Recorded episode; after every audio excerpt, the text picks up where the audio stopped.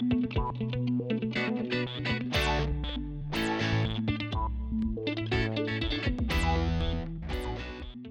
¿Qué tal amigos de En el Terreno de Juego? Una vez más con todos ustedes para brindarles las informaciones y datos del mundo del deporte. Recordándoles que este y todas las informaciones del deporte la puedes ampliar en nuestra página web en elterrenodejuego.com. De inmediato entramos al terreno para saber todas las informaciones de tus deportes favoritos. Llega el momento de pisar las líneas de cal y correr hacia el diamante para saber todo sobre el béisbol. Los Tigres del Licey consiguieron un ardiente bateo encabezado por Emilio Bonifacio que despachó un triple y dos dobletes, dos anotadas y dos producidas.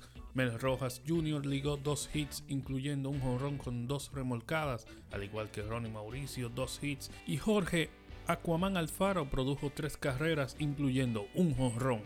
El partido lo ganó Steve Moyers, que tiene dos ganados sin derrotas, quien trabajó cinco episodios de cuatro carreras con seis hits, un boletos y dos ponches. Perdió Yuneski Maya, que tiene un ganado y tres perdidos, quien fue explotado con cinco carreras al compás de seis imparables con un ponche.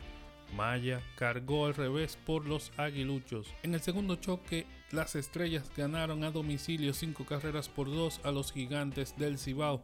El jugador más destacado por las estrellas fue José Briseño, con cuadrangular con las bases llenas. Con la victoria de Tigres del Licey y Estrellas Orientales ponen la tabla de posiciones del Lidón 2022-2023 en la etapa de Round Robin Playoff la semifinal de la Liga Dominicana de Béisbol de la siguiente manera. Estrellas 9 y 6, Licey 9 y 6, Águilas 6 y 9, Gigantes 6 y 9. Faltando tres encuentros para cada equipo en la recta final de la semifinal del béisbol dominicano.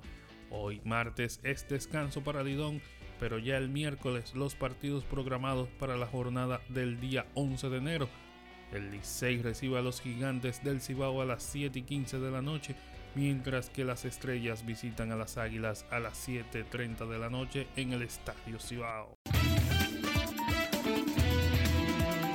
En el terreno de juego miramos el reloj de los 24 segundos para saber todas las notas del básquet.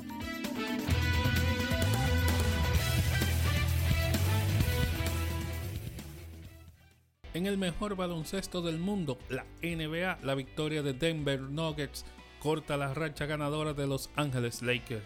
Más allá del triunfo, la mejor noticia para los Nuggets fue ver a Jamal Murray más dominante en la temporada, empezando a recuperar su nivel habitual. El canadiense brilló y terminó con 34 puntos, su máxima en la temporada 22-23, además de 7 rebotes.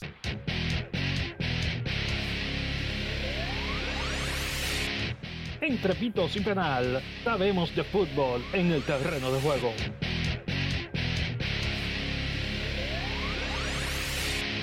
Gareth Bale anunció el lunes que se retira del fútbol a los 33 años de edad, con lo que concluye la carrera de uno de los jugadores británicos más destacados de toda la historia, con cinco títulos de la Liga de Campeones y con el sueño coronado de representar a Gales en una Copa del Mundo.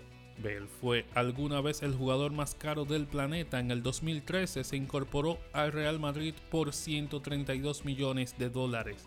Fue campeón europeo en el Real Madrid en el 14, 16, 17, 19 y 2021 antes de finalizar su carrera de clubes ayudando a Los Ángeles FC a conquistar el cetro de la MLS.